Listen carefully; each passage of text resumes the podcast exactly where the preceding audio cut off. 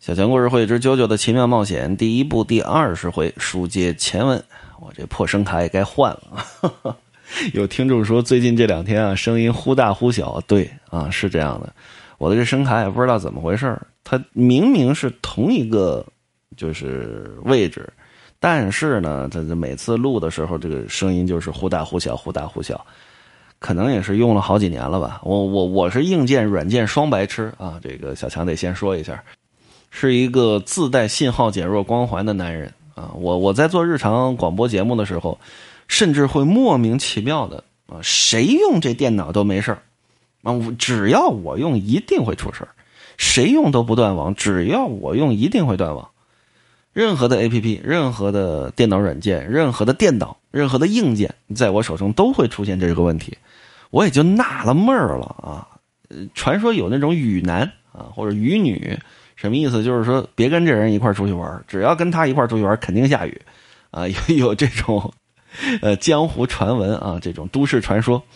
那我估计小强我就是那种自带信号减弱光环的男人啊，这这也是小强刚开始做广播的时候，听众给我设立的这么一个人设吧，这么一个梗，啊，挺有意思。我这研究研究吧，看看这这这声卡是个什么情况，要是调一调啊，还是换一换。呃，尽快解决这个问题啊！那咱们继续来说书。说这齐爵爷啊，说徒儿后上啊，根儿啊你也躲远点啊，我来对付这开膛手杰克。当然他也不知道这是开膛手杰克。就见杰克喂一声怪叫，突突突突突，顺着这身子往外崩这手术刀。这手术刀啊，急如流星，快似闪电，朝着齐爵爷可就崩过来了。爵爷啊！刚刚抿了这么一口红酒，对啊，你说他打架呢？对，那咱前文书说了，绅士，对吧？那红没有红酒还能叫绅士吗？抿了这么一口红酒，此刻喝吹吹吹，由打口中连啐三口，这红酒啊，由打嘴里头啐出来，呵，好家伙，都变成什么样啊？那种迷你 CD，那不是那种大光盘，小光盘。各位，现在电脑上基本都没有光驱了啊！如果电脑上有光驱的，就是光驱里边那圈啊，它能放那种小光盘、迷你 CD 啊，唰唰唰，喷出这么三个小光盘一样的红酒的小片儿来。而且这招还有个名儿这叫波纹割刀，以酒成刀，好功夫，直接就把这朝自己飞过来这三柄手术刀啊，给劈作两半，嘿嘿嘿嘿。这波纹割刀可比你的手术刀更快、更锋利，而且只不过是我利用波纹呼吸法给红酒施加极强的压力，由打我牙缝里头挤出来的。九九跟旁边师傅：“你这牙缝够大的，别废话。”九九，徒儿啊，现在为师要教你第二个战斗要点。你听说过跳蚤没有？跳蚤。非常小的毛虫，这种虫子竟然会向我们这些巨大而聪明的人类发起攻击，发动挑战，向巨大的敌人挺身而出的跳蚤。徒儿，我问你，这称得上是勇气吗？跳蚤们的行为可不能称之为勇气。那么，什么才能称之为勇气呢？勇气。就是了解了恐惧，并把恐惧化为这囊中之物。扰乱呼吸的就是恐惧。然而，当恐惧支配我们的时候，仍要保持呼吸规律而不紊乱。泰山崩于前而面不改色。这波纹呼吸法就是勇气的产物。徒儿，记住为师的话。人类的赞歌就是勇气的赞歌，人类的伟大就是勇气的伟大。就算再伟大，所以就算再强大，这些师生人也不懂得何为勇气。与毛虫草芥味啪，自己汤汤汤汤这么一段是吧？这是边打边说的，已经跟这位开膛手杰克斗了这么几个回合了。这位齐贝林齐爵爷手中手无寸铁啊，什么家伙都没有啊。手中唯一的一样能打出去的东西是什么呀？就是这酒瓶子。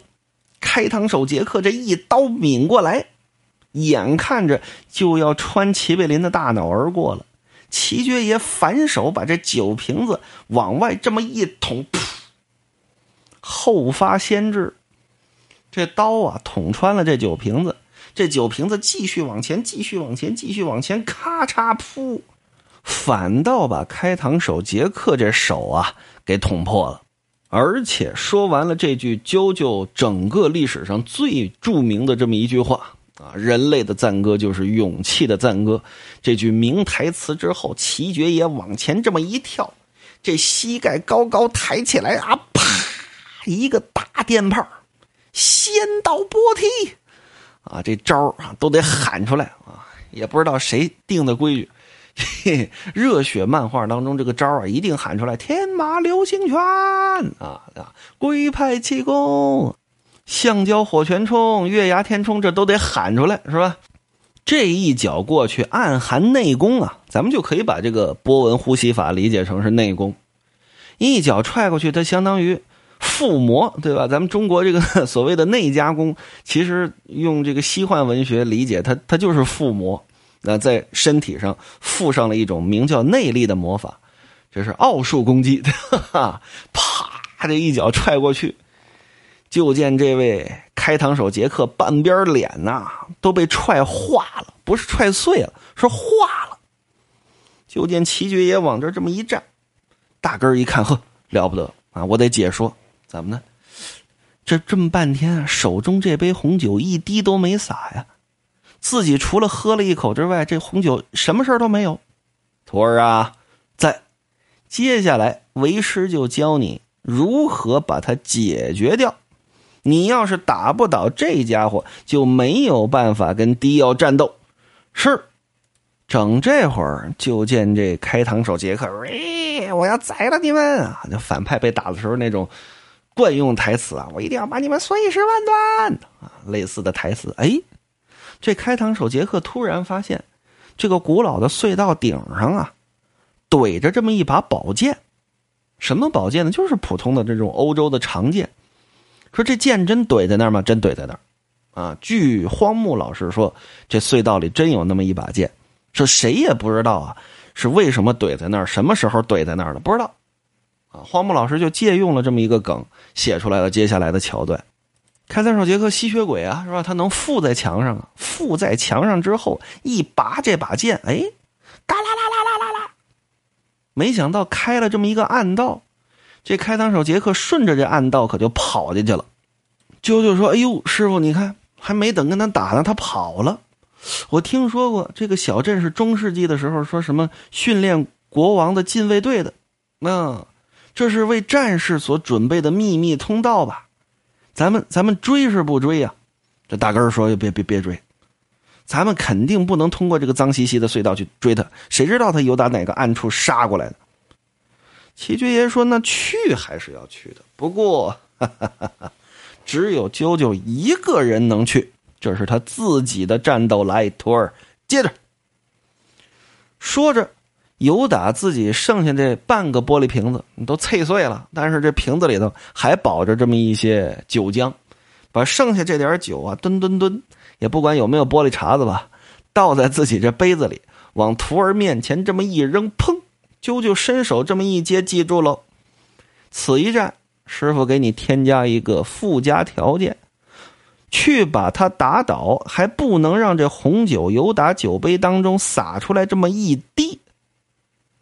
大根说：“啊，不是，我说老齐，你说什么的？没人跟你说话，我跟我徒弟说话呢。作战思考第三点，在北国挪威有这么一句谚语：‘勇者为惊，北风燥。’你小子要是敢洒出来一滴红酒，到时候就算你打倒了这个吸血鬼。”我也会就此弃你而去，这波纹内功我就不教你了。不是不是不是不是，你你你少爷，哎呀，我这小暴脾气，大根儿啊，把舅舅推开，自己过来了。不是我说我说齐叔，谁齐叔？我我就这么叫了，怎么着吧？你什么意思啊？你是来玩的是吧？你当这是游戏呢？啊，通关附加条件必须用必杀技终结对手啊，必须不能受伤终结对手。你当是游戏的附加条件吗？啊，不是你弄弄脑子瓦特了是吧？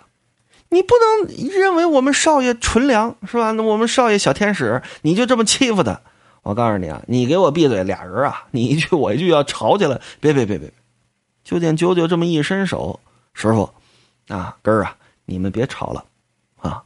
我明白了，齐贝林先生，您说的是维京海盗北风造，是这意思吧？是。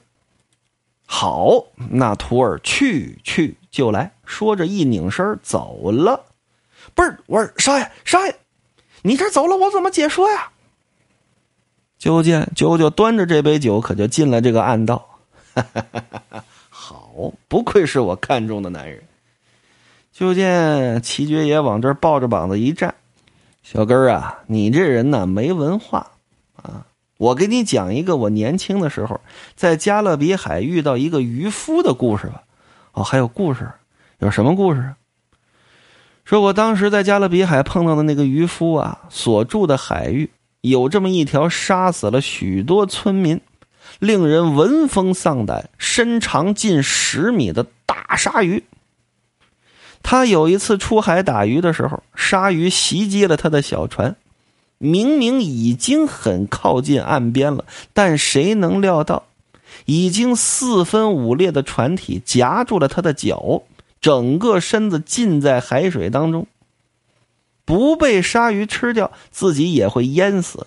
他只有这两种结局。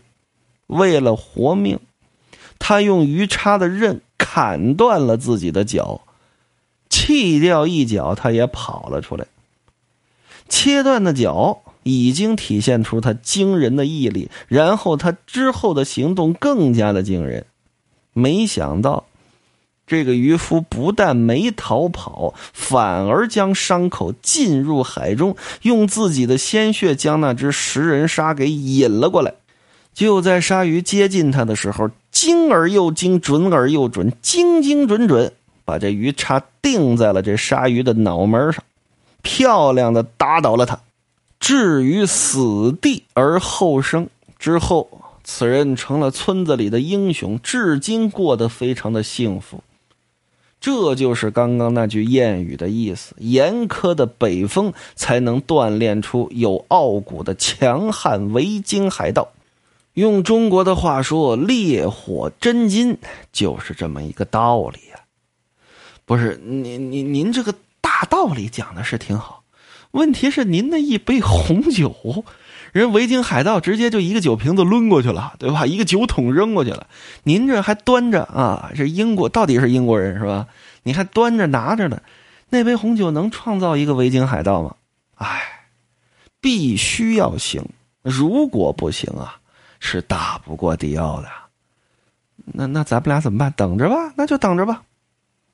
翻回来再说，啾啾，啾啾进了这个暗道，手中端着这杯红酒。